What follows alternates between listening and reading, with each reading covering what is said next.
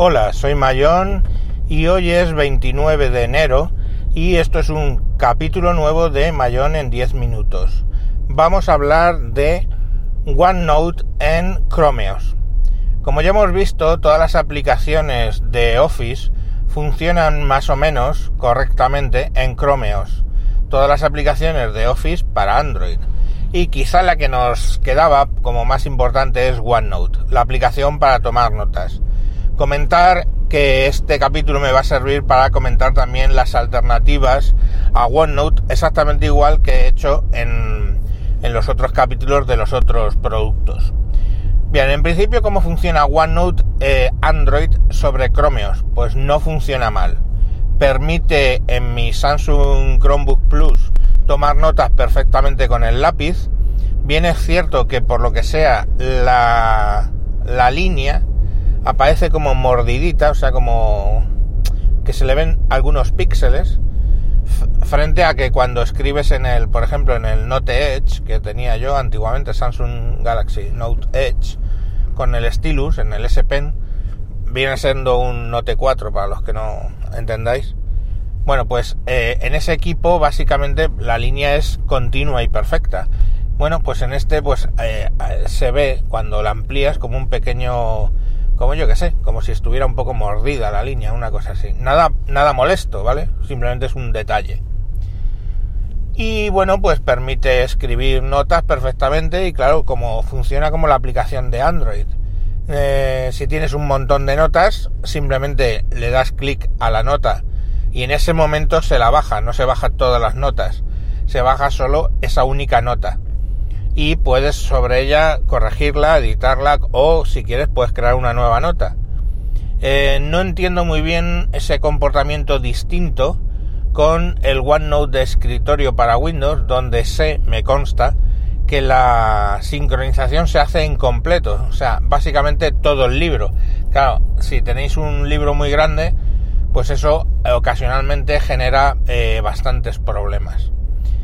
Pero bueno, básicamente ya os digo que funciona bien. No es mi aplicación de toma de notas por defecto. Pues no por un motivo. Tengo muy malas experiencias, muy malas experiencias con OneNote porque lo vengo usando desde hace mucho mucho tiempo y cuando lo usábamos en cuando lo usaba con distintos dispositivos a la vez, en el teléfono, en el portátil, etcétera, me generaba una serie de problemas de sincronización muy importantes.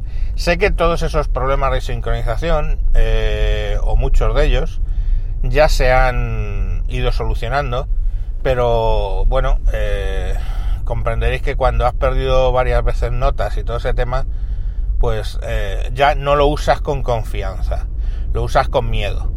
Y bueno, pues eso hace que lo uso, pero básicamente pues por si quiero tomar notas en una reunión, pues pongo y lo, utilizo. ¿Qué alternativas tienes? Pues lógicamente, como en todos los ejemplos que os he ido haciendo, tenemos la alternativa de Google Keep.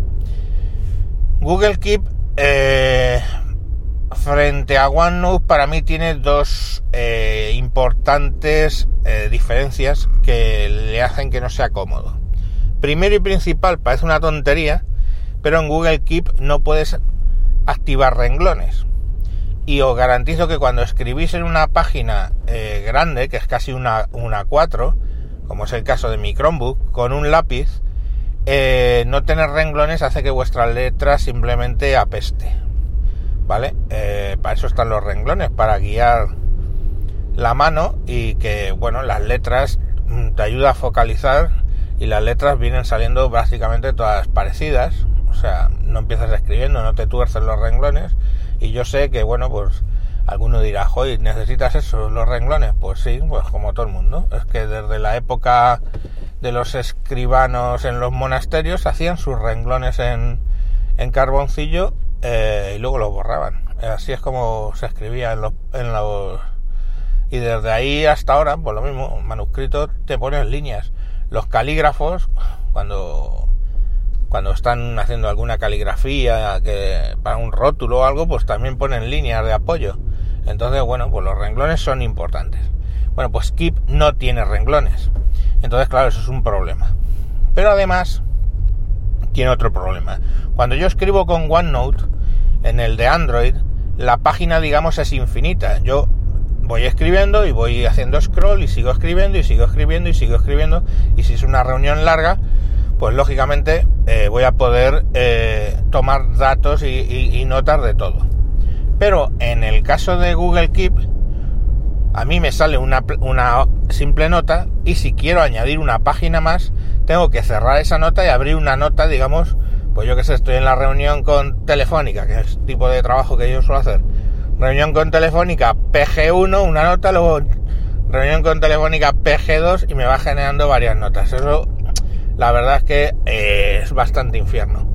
Luego otra cosa que Keep hace bastante peor que OneNote es integrar otro tipo de cosas. Por ejemplo, si yo quiero integrar una imagen, que muchas veces pues lo que hago es, eh, si voy a hablar de una hoja de cálculo, pues en vez de insertar la hoja de cálculo, hago una impresión de pantalla y la pego ahí, porque básicamente lo, quiero para tener los datos de referencia, pues yo que sé, a qué precio cerré el año pasado, eh, tráfico que estoy usando, etcétera, cosas de mi trabajo, ¿vale?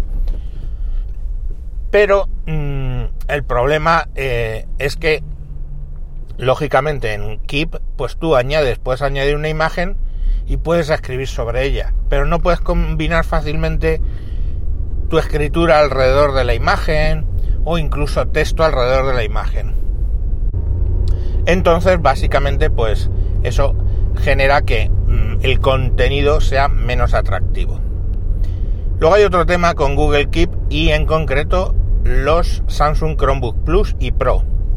Google Keep para Chromeos tienes dos versiones. Una nativa, el Google Keep para Chromeos, que es una aplicación nativa y funciona pues bastante bien. Y luego tienes Google Keep Android, puedes instalar la aplicación de Android y también funciona bien.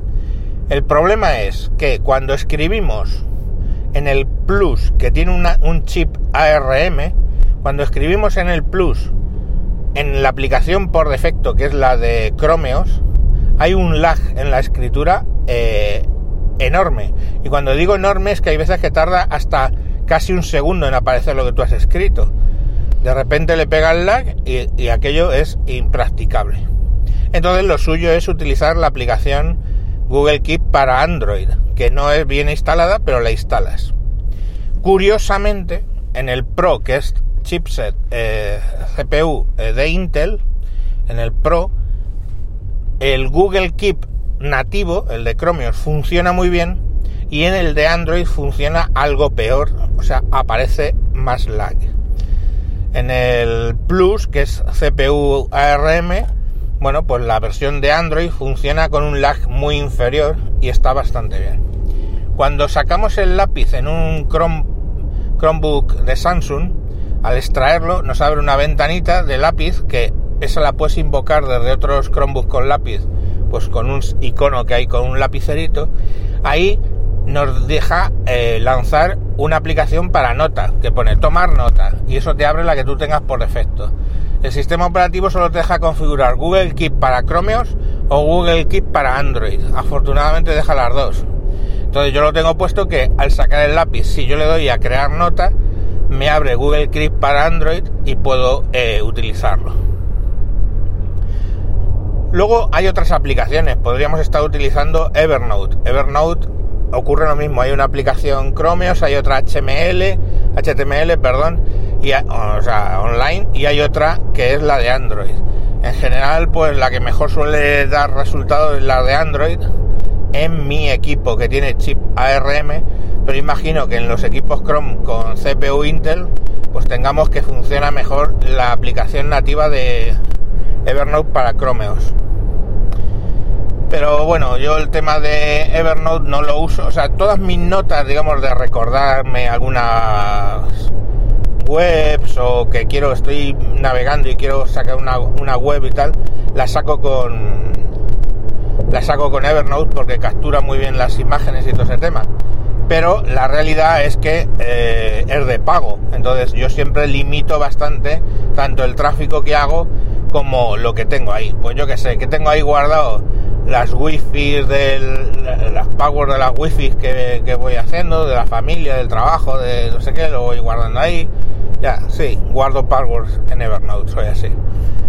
Eh, yo que sé, si estoy navegando y veo una página que no me da tiempo a leerla, pues la marco y directamente me aparece ahí, la puedo guardar entera, de hecho en un formato más amigable para leer, se pueden hacer muchas cosas. Y por último, una aplicación que yo he utilizado que básicamente es un cuaderno, que es eh, Lecture Notes. Lecture Notes, ¿vale? Lecture Notes lo que es es básicamente como un cuaderno, sin más, con renglones y tú vas añadiendo páginas y vas escribiendo ahí. Ese lo he usado muchísimo. Vendría a ser un equivalente a lo que era el Microsoft Journal en, Windows. Entonces te deja escribir y nada más. Es el equivalente a un, a un papel. Eh, a un cuaderno de esto, un blog de, de hojas de rayas y bueno, pues tú vas escribiendo ahí. Por supuesto, ni puedes hacer búsquedas porque no te, no te permite hacer búsquedas sobre el manuscrito, cosa que OneNote sí que permite. Yo escribo una reunión y puedo buscar luego por las palabras que he escrito a mano. Y el caso es que, bueno, pues básicamente no. E, este no, no, no permite. Pero es de todos los que he mencionado el que el trazo tiene menos lag y es más. Eh, más bonito, no sé, más, más cómodo, más realista lo que es escribir en él. Bueno, siento haberme extendido un poquito más de lo normal, pero eh, había que comentar todos esos tipos de programas. Si queréis mi recomendación, yo para escribir sin tener que buscar, simplemente, bueno, porque luego tú puedes ir mirando, utilizaría Lecture Notes y bueno, pues si no queda más que guardar las notas, pues tenéis el Google Keep para Android para notas pequeñas y si no, pues el OneNote para Android y que Dios os coja confesaos. Si os pasa algo con las notas, yo no quiero saber ni quiero tener quejas. Hasta el próximo capítulo. Adiós.